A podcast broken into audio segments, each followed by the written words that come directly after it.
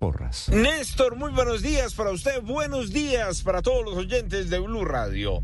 Aquí está la información con los hechos más importantes ocurridos en la capital del país mientras que ustedes dormían. Hablemos de los dos ataques que conoció Blue Radio en dos hechos aislados y en donde las víctimas fueron mujeres. El primer caso ocurrió en el sector del Carvajal, localidad de Kennedy, donde una mujer se bajaba de su vehículo, iba rumbo a su trabajo, cuando de pronto los criminales que llegaron en dos motocicletas, cuatro ladrones la abordaron. Dos de ellos inicialmente le quitaron sus pertenencias, pero los otros dos conductores de las motos, como lo vieron tan fácil, se bajaron y comenzaron a requisar en el vehículo. Se le llevaron hasta la última moneda, el bolso, los documentos, todo, todo lo que tenía en el carro, todo lo que tenía en su cuerpo y al final huyeron hacia el sector de la avenida Primero de Mayo. Mucha atención porque dicen las personas que viven en este punto de la ciudad que no es el primer ataque de estos motoladrones cobardes en contra de las mujeres y que cada madrugada están verificando para ver quién sale de sus casas para así abordarlos y robarlos.